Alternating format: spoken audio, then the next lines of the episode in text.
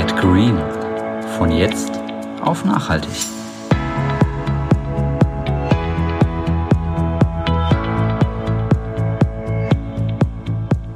Hi und herzlich willkommen zu Get Green. Ich bin Alex Ich bin Dennis. und heute unterhalten wir uns über das Thema Müllexporte. Denn wenn wir schon nicht reisen dürfen, immerhin unser Müll darf es. Ja, leider. Leider ja. Doch ähm, bevor wir mit dem neuen Thema anfangen, besprechen wir noch mal kurz die Challenge aus der letzten Folge. Das war im Unverpacktladen einkaufen gehen. Und Alex, erzähl mal, wie war's denn? Ich war tatsächlich überrascht über die Auswahl, die mich da erwartet hat. Ähm, dachte ja, also ich war ja mit dir schon vor, mal, vorher mal drin, aber so richtig zum Einkaufen war ich ja ähm, selber jetzt noch nicht. Und ähm, naja, ich, da kriegt man halt einfach alles. So, also gefühlt hat mir jetzt nichts gefehlt. Von Mehl, Nüssen, Öle, Essig, ähm, Nudeln, Reis. Du kriegst tatsächlich wahnsinnig viel. Also, als ich das erste Mal da war, ähm, so Dinge, die mir aufgefallen sind, war zum Beispiel Backpulver und Puddingpulver. Also sogar das kriegst du.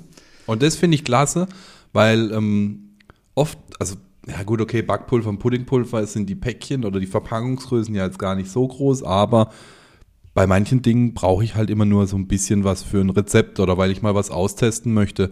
Und ähm, dann habe ich eine große Ent- oder ja, eine Verpackungseinheit rumstehen und dann steht das Zeug da und vergeht und keine Ahnung oder fliegt im schlimmsten Fall in Müll und so kann ich mir halt die Menge, die ich da wirklich brauche, mitnehmen und ähm, eben dann halt mein Rezept ähm, austesten.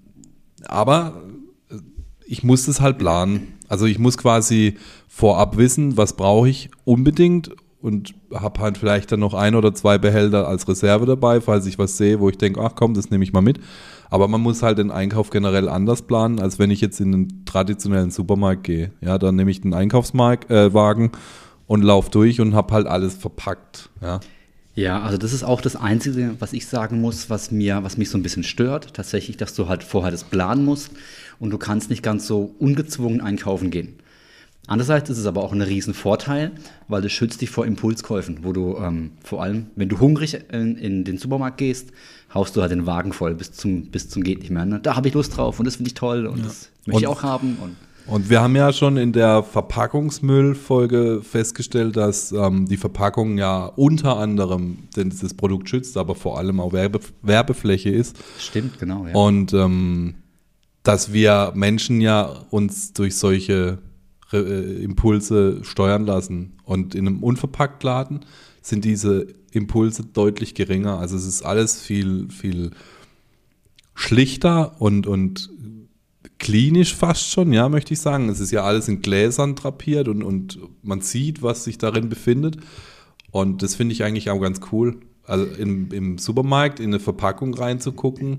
Also ich habe es noch nie gemacht. Ich glaube, man darf es auch gar nicht. Jetzt einfach so eine Verpackung aufreißen und gucken, was ist denn tatsächlich drin, sondern man muss sich ja immer auch auf das verlassen, was der Hersteller da auf die Verpackung druckt. Und in so einer offenen Darstellung sehe ich halt auch wirklich das Produkt, das ich kaufe. Du kennst doch bestimmt noch aus dem Kiosk ähm, den Hinweis dann mit ähm, das Lesen der Zeitschrift verpflichtet zum Kauf. Ne? Das ist im Supermarkt wahrscheinlich das Gleiche. Also wenn du dein Magnum auspackst, Ja, genau. wirst du es wohl kaufen müssen. Aber es ist tatsächlich so, dass du die Produkte alles siehst. Was Genau. im Supermarkt nicht geht. Ja, das stimmt. Und was ich jetzt aufgezählt habe, waren alles, ähm, also alles Dinge, die irgendwie in einem Glas halt drapiert sind, aber ich kriege da natürlich auch Gemüse und Obst. Also das, das liegt da halt auch komplett unverpackt da und ähm, meist auch in Bio-Qualität. Von dem her, ich war überrascht über die Auswahl. Was, also ich glaube, ich könnte meinen Wocheneinkauf komplett in einem Unverpacktladen machen. Ich wüsste jetzt nicht, was, was fehlen würde. Selbst Shampoo und Duschgel habe ich gesehen. Ähm, oder halt kein Gel, aber halt ähm, Feste Seife Feste halt, ne? Seife. Festes Shampoo, genau. Ähm, von daher fehlt da eigentlich nichts. Das Einzige, was halt jetzt für mich ganz persönlich ist die Entfernung zum Laden. Also ich habe halt immer eine Strecke, die ich zurücklegen muss. Ich muss es planen. Äh, Also erstmal die Strecke dorthin planen und ich muss halt planen, dann auch entsprechend die Gefäße mitzunehmen. Es gibt, ähm, es gibt ja Gefäße, die vor Ort stehen. Da kann ich aber auch Pech haben, dass halt nur kleine Gläschen oder gar keine da sind. Dann kann ich halt spontan nichts mitnehmen, sondern nur das, was ich geplant habe. Ja, also das ist auch tatsächlich, sind es die einzigsten Nachteile, die ich immer auch sehe. Du musst natürlich das Glück haben, dass du einen Unverpacktladen in der Nähe hast und natürlich einfach ein bisschen planen, aber ich denke, das spielt sich mit Sicherheit ein dann. Ja, aber sonst begeistert. Ähm, tatsächlich der, der Laden hier bei uns in der Ecke ist wirklich schön eingerichtet und auch super nettes, freundliches Personal. Also Absolut, ja, sehe ich genauso. von der, von daher werden wir da, du bist ja da eh öfters einkaufen und ähm, ich muss mal gucken, wie ich mir es einrichte. Ich, ich bin jetzt eigentlich eher weniger in der Region, aber ja, muss mal gucken. Will mir das eigentlich auch vornehmen, da öfters äh, Dinge einzukaufen. Gut, soviel zur letzten Challenge. Dann ähm, gehen wir zum neuen Thema über, nämlich den Müllexporten. Und ähm, wie auch in den letzten Folgen haben Dietwolf und Giselbert mal wieder eine ganz eigene Ansicht. Salut Dietwolf, Sali Giselbert. Hast du in der Zeitung gelesen? Jetzt soll ich auch noch meinen Müll sortieren. Boah, nee, fang du nicht auch noch damit an.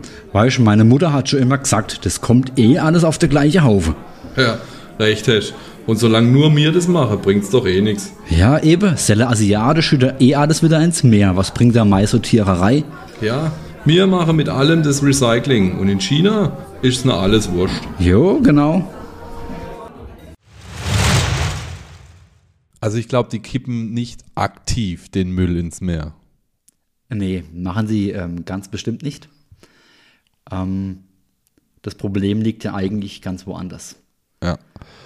Und ähm, die Probleme haben wir versucht in unserer Recherche aufzudecken. Und deswegen kommt jetzt wie gewohnt wieder der Faktenblock und danach diskutieren wir das mal noch ein bisschen aus. Wir, die entwickelten und führenden Industrienationen dieser Welt, lassen nicht nur einen Großteil unserer Konsumgüter in armen Ländern produzieren, nein, wir exportieren sogar unseren Müll dorthin.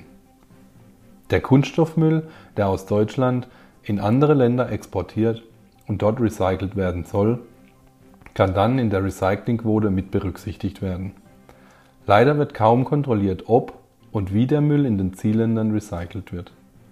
Und so wird der Kunststoffmüll oft unter menschenunwürdigen Umständen sortiert, verbrannt und deponiert. Auf Umweltschäden und gesundheitliche Folgen in den betroffenen Gebieten wird keine Rücksicht genommen. Ein Sechstel des in Deutschland anfallenden Plastikmülls wird exportiert. Das entspricht etwa einer Million Tonnen. Deutschland liegt damit weltweit hinter Japan und den USA auf Platz 3. Hauptabnehmer war lange Zeit die Volksrepublik China. Doch seitdem die Auflagen für den Import von Kunststoffmüll drastisch verschärft wurden, landet ein Großteil in Malaysia. Doch auch Malaysia hat eingesehen, dass es so nicht weitergehen kann. So hat Malaysia 2020 150 Container mit 3700 Tonnen Müll zurück an ihre Ursprungsländer geschickt. Die malaiische Umweltministerin sagte hierzu, wir wollen deutlich machen, dass Malaysia nicht die Müllhalde der Erde ist. Seit aber nun auch andere süd- und südostasiatische Länder immer mehr Auflagen für den Import von Plastikmüll verwirklichen, benötigt der Müll andere Zielländer.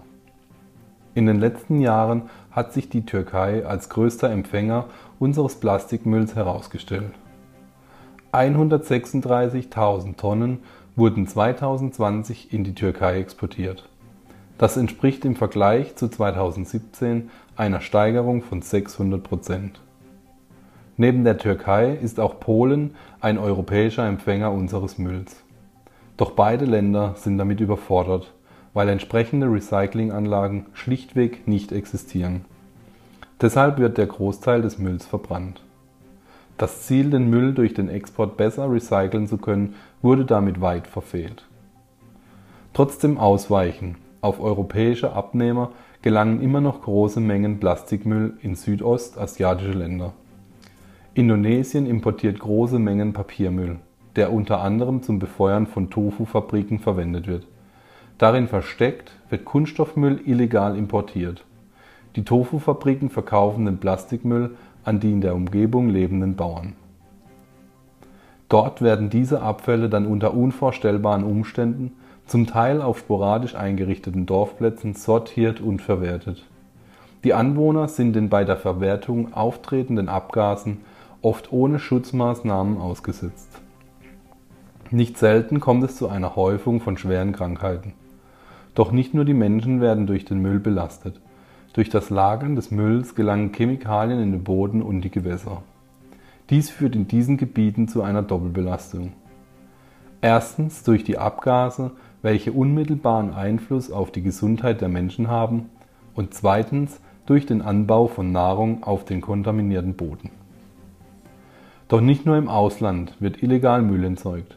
Auch in Deutschland werden immer wieder illegal eingerichtete Deponien entdeckt. Nach der Wiedervereinigung Deutschlands kam es vor allem in den neuen Bundesländern dank der Politik zu vereinfachten Verfahren bei der Genehmigung von Abfallverwertungsanlagen. Allein in Brandenburg gibt es mehr als 100 illegale Deponien. Die Verantwortlichen sind nicht zu greifen, da die Firmen bereits insolvent oder verschwunden sind. Die Räumung solcher Deponien würde Millionen von Steuergeldern verschlingen, also bleiben sie bestehen. Die Deponien liegen unter anderem auch in Wasserschutzgebieten, welche besonderen Schutz bedürfen. Die Stoffe, die auf diesen Deponien lagern, sondern nicht selten Stoffe ab, die auch ins Erdreich und somit ins Grundwasser gelangen können. Von Altreifen über Bauschutt bis hin zu Kanistern mit hochgiftigem Glyphosat ist alles dabei. Deutschland exportiert seinen Müll nicht nur legal oder illegal in andere Länder, sondern importiert auch Müll aus dem Ausland. Nach Meinung der Experten sei das notwendig, um eine Kreislaufwirtschaft am Laufen zu halten und den Müll dort zu verwerten, wo er am besten verarbeitet werden kann, statt dort, wo er anfällt. Umweltschützer kritisieren jedoch, dass die Empfängerländer verantwortlich seien und Importe erlauben, obwohl die notwendige Infrastruktur nicht gegeben ist. Stattdessen gilt es, Plastikexporte zu verbieten und den Müll dort zu verwerten, wo er anfällt. Damit könnten Entwicklungsländer entlastet und gesundheitliche Belastungen auf deren Bevölkerung reduziert werden.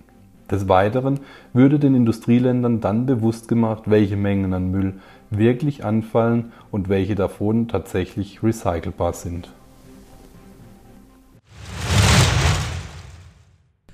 Ja, ich fand ähm, die Recherche zu dem Thema ähm, äh, sehr heftig, weil ähm, wir unseren Müll in die Länder schicken, die ja nicht mehr mit ihrem eigenen Müll klarkommen. Und wir wollen dann oder erwarten von diesen anderen Ländern, dass sie ähm, unseren Müll quasi auch noch entsorgen, recyceln. Dabei, wie gesagt, schaffen sie es mit ihrem eigenen nicht. Naja, wir arbeiten halt nach dem Motto aus den Augen, aus dem Sinn. Ja? Und ähm, ich meine, nicht, nicht ähm, von irgendwo hat China den Import von Müll gestoppt, ja. Und klar, wir sind jetzt ausgewichen und wahrscheinlich kommt immer noch genug in China an obwohl es nicht gewünscht ist von dort und, und wir sagen, nee, nee, wir äh, exportieren da nichts hin, aber sind wir ehrlich, ja, wir haben ja auch in den Fakten gehört, dass in Papierexporten einfach Müll, Plastikmüll illegal geschmuggelt wird, ja. Also, ja, es ist schon krass. Aber ich finde es halt da auch wieder wahnsinnig einfach, dass man jetzt merkt, okay, ähm, China will diesen ganzen Müll nicht mehr, weil sie kommen damit einfach nicht klar. Und statt dass man sich dann mal, dass man dann mal drüber nachdenkt, okay, es muss vielleicht eine andere Lösung geben als diese Exporte, nimmt man einfach ein anderes Land. Ich finde es wahnsinnig, dass die, dass die Türkei so viel Müll annimmt von uns. Das hätte ich jetzt gar nicht gedacht, also bis wir zu dem Thema recherchiert haben. Aber wir verlagern das Problem jetzt ganz einfach in ein anderes Land, dass wir mal eine Lösung suchen, die wirklich funktioniert. Viel krasser finde ich ja die Tatsache, dass unser Müll, der exportiert wird, als recycelt gilt. Also das finde ich ja die größte Frechheit, ja, weil spätestens nach unserer Recherche und ich hoffe, jeder Mensch mit ein bisschen Verstand wird es realisieren, dass wenn wir das in arme, bettelarme Länder exportieren, besseren Möglichkeiten das getrennt kriegen wie wir. Also wir haben Probleme damit, den Müll zu recyceln, packen ihn auf ein Schiff und fahren in ein armes Land und sagen, die werden da schon mit klarkommen. Das ist wow, also ja, ich finde halt auch von, von, ähm, von welcher Position aus wir das halt, das halt ähm, machen. Ne? Ich meine, wir haben hier eigentlich die Möglichkeiten durch, durch Technik und alles, diesen Müll richtig zu trennen. Aber den Job händisch zum Beispiel wird ja bei uns niemand mehr machen. Ne? Also nochmal eine getrennte Kontrolle am Fließband. Die Anlagen sind wahrscheinlich zu teuer dann. Wahrscheinlich lohnt es finanziell nicht. Also kippe ich den ganzen Müll in ein Land, das mit seinem eigenen Müll nicht klarkommt. Ja. Also wir haben es ja in der einen Doku, die wir angeschaut haben, haben wir ja gesehen, wie ähm, die Bauern, die in der Zeit, in der sie ja keine Arbeit auf den Feldern haben, diesen Kunststoffmüll von uns dann nochmal händisch sortieren. Und die, die warten da ja knöcheltief durch, dies, also durch ihr Dorf in diesem Kunststoffmüll. Und der ist dann nicht mehr am Stück oder so oder irgendwie in Tüten von Gummibärchen und keine Ahnung, sondern das ist alles schon durch die Natur schon total ähm, kaputt und, und es sind einfach nur noch kleine Fetzen dann. Ne? Hm. Und das sortieren die händisch. Und das, was halt nicht mehr geht, das zünden sie einfach auf dem Marktplatz an. Also wir haben ja bei uns in den, in den ähm, Müllverbrennungsanlagen haben wir ja Filteranlagen und alles Mögliche, weil wir ja wissen, diese Dämpfe sind ähm, gesundheitsschädlich. Was aber jetzt der Bauer in Indonesien oder sonst wo macht, der es quasi auf seinem Dorfplatz verbrennt, ist uns einfach egal. Also, ja, also ich fand die Recherche wirklich schockierend, was, was, ja. ja. was da wieder, wieder rauskam. Absolut. Was viel schlimmer ist, dass wenn dieser Müll da halt, wie du es schon sagst, gar nicht mehr als Ganzes, sondern halt schon zerfasert und, und äh, schon zum Teil zertrennt und aufgelöst da irgendwo rumliegt, unkontrolliert. Ich will nicht wissen, was da alles in den Boden und in das Grundwasser eindringt, ja. Und ich meine, so kommt ja auch der Müll dann quasi ins Meer. Ne? Also diese ganzen Kunststofffetzen und Reste, die werden ja vom Wind und von der Sonne, die trägt sie ab und die, die ähm, zerbröseln dann. So kommt es dort dann in die, ähm, in die Flüsse und so letztendlich dann so ins Meer. Ja, und dann auch wieder zu uns, ja. Also ich meine, wir essen alle, nee, nicht, nicht alle, aber den, den Fisch, den wir kaufen und essen, ja, der wurde auf der Hochsee geangelt äh, oder gefangen und der, der, hat halt wieder diesen Plastik im Bauch. Also es ist, der, der Kreis schließt sich, wir, wir fahren das Zeug einfach nur Kilometer weit weg, um es dann später auf unserem Teller wiederzufinden. Nicht offensichtlich, aber ja, und was ich halt auch total krass finde, ist eben dieses Eindringen von diesen, man weiß es ja gar nicht, was sich da alles löst ins Grundwasser rein. Und ich habe eben bei einer, einer, Vorlesung zum Thema Hydrologie gehört, dass wenn eben das Grundwasser durch irgendwas verunreinigt wird, dass das halt bis zu 1400 Jahre gehen würde, dass sich das ausspült, ja. Das heißt, wenn halt bei uns jetzt irgendwo, sag mal, in einer industrialisierten Nation ein Unfall in einem Wasserschutzgebiet passiert, dann wird da ja sofort Maßnahme ergriffen, damit zum Beispiel Öl oder Benzin eben nicht ins Grundwasser eindringt, der Boden wird saniert etc. pp. Aber da liegen jahrelang, liegt da Müll und wird dann da zersetzt und keine Ahnung, dann regnet es, dann wird da wieder was ausgeschwemmt etc da kann mir doch keiner erzählen, dass da nichts ins Wasser gelangt und in die Böden sowieso. Und, und fünf Meter weiter, du sagst es ja schon, wenn die nicht auf ihren Feldern die Ernte ausbringen oder einbringen. Das heißt, der hat ja quasi bei sich vor dem Hof liegt der Plastikmüll, die, die Plastikpartikel und der ganze Ausfluss daraus geht in den Boden und ein paar Meter weiter pflanzt er seine Kartoffeln, seinen Reis oder. Bestellt er sein Feld, ja, genau.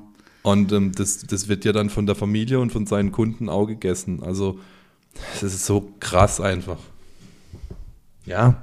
Es, und das Schlimme ist, dass wir halt einfach sagen, wir sind Recycling-Weltmeister und wir packen es in den Schiffscontainer und fahren es weg. Vor allem ja, dass niemand überhaupt irgendwie mal nachschaut, wie wird denn der Müll im Ausland eigentlich recycelt und sortiert. Also das prüft ja niemand nach, sondern ich gehe ja davon aus, das wird schon irgendwie richtig gemacht und kann auf jeden Fall dann diese Exportquote auf meine Recyclingquote einfach oben drauf rechnen dann. Ja, und das ist halt völlig falsch einfach.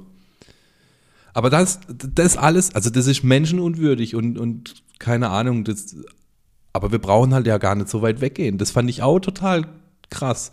Wir, wir finden es einfach direkt bei uns vor der Haustür. Ich habe bei uns, ich habe dir den Bericht geschickt, hier in der Lokalzeitung, wo einfach in der Gartenlaube hunderte Kilo von Hausmüll entsorgt werden.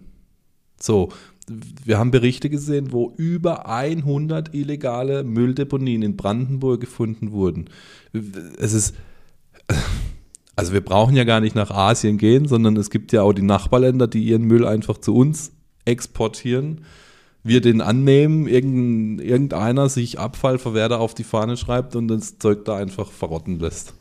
Wirft es halt einfach auf sein Feld und lässt es dann dort liegen da, ne? Wir haben auch, bei uns war ähm, gestern die Bundesstraße war gesperrt wegen, Feu wegen Feuerwehreinsatz, weil jemand Unmengen an heißer Asche einfach abgeladen hat und ähm, es gab einen Riesenbrand. Okay, krass. Also es ist der Wahnsinn, ich weiß es nicht. Und ja, Ich finde es aber halt zum Teil auch einfach so ignorant einfach. Also, okay, ich habe jetzt das Problem, ich habe jetzt eine LKW-Ladung voll mit alten Reifen. Das Entsorgen ist mir zu teuer, also kippe ich sie einfach in den Wald. Ich meine, das ist ja einfach nicht fertig gedacht. ja. Das Problem ist ja deswegen nicht weg. Naja, ich bin. Da sind wir wieder bei dem, was du eingangs schon ähm, äh, gesagt hast, aus den Augen, aus dem Sinn. Ich sehe es ja nicht mehr, also ist es ja, dann ist es ja nicht mehr mein Problem. Ja. Aber so funktioniert es halt einfach nicht.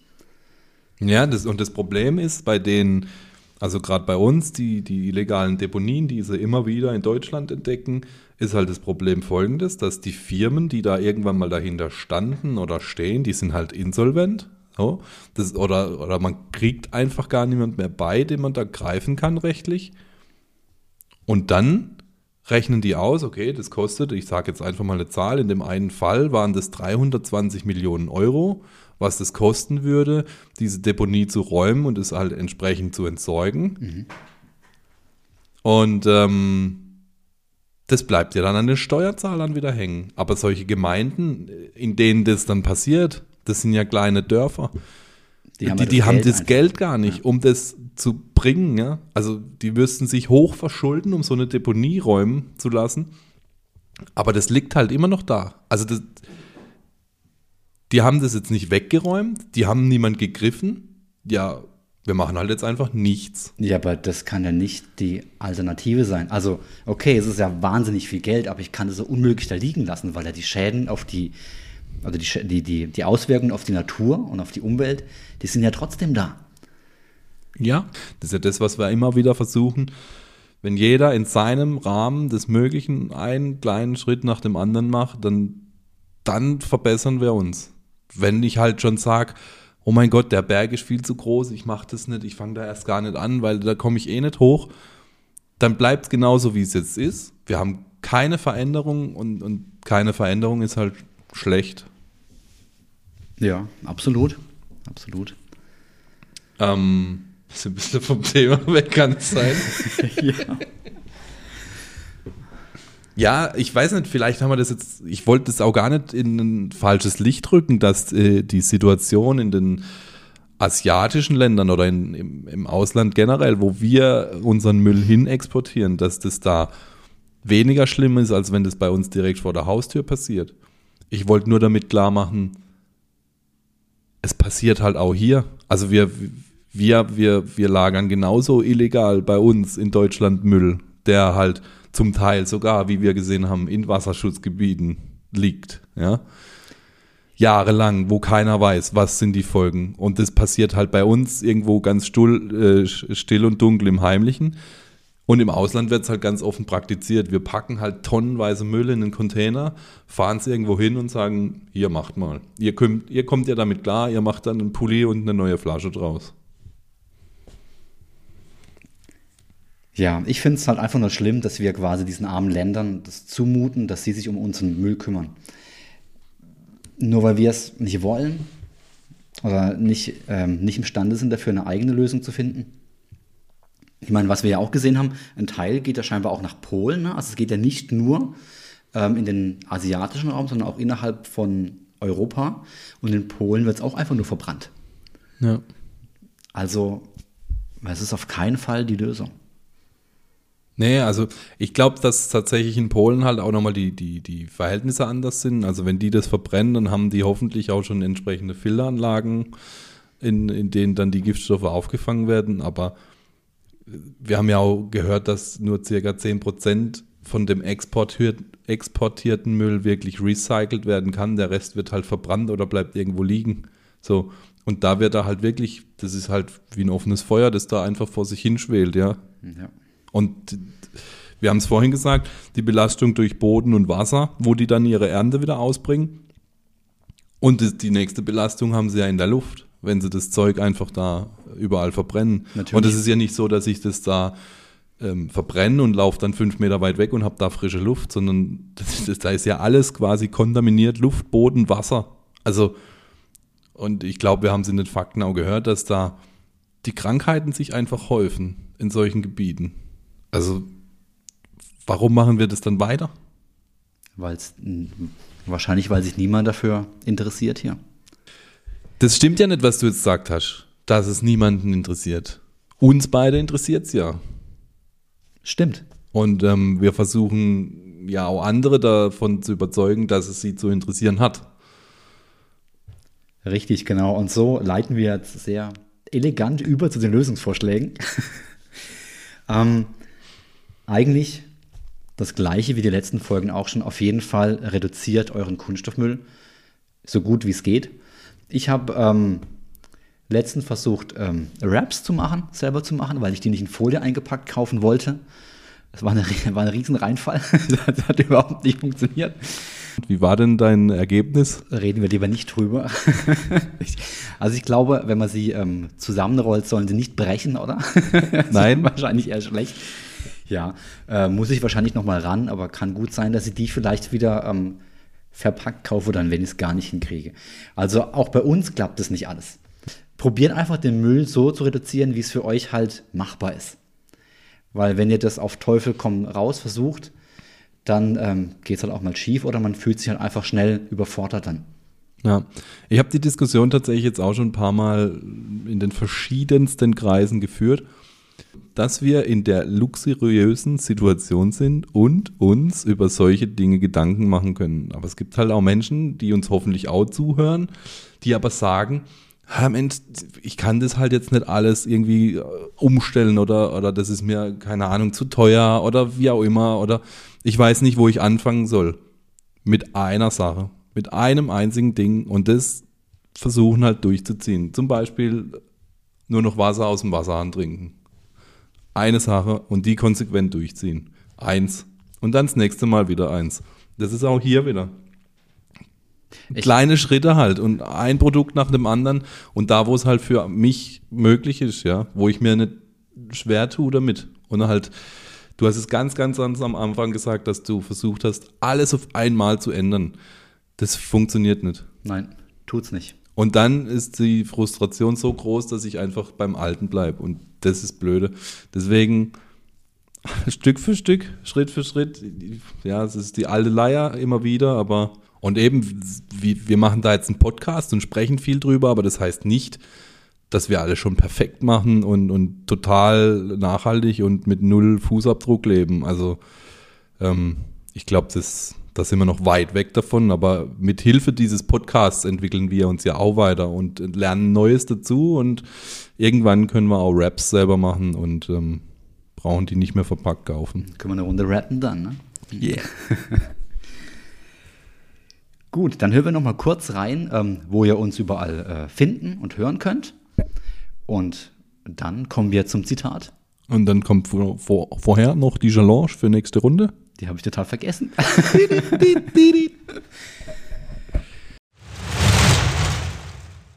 Wir hoffen, dir hat diese Podcast-Folge gefallen. Wenn ja, dann empfehle uns gerne in deinem Bekannten- und Freundeskreis weiter. Denn so können wir mehr Menschen erreichen und für das Thema Nachhaltigkeit begeistern. Bewerte uns, sofern möglich, auf der Podcast-Plattform, über die du uns hörst.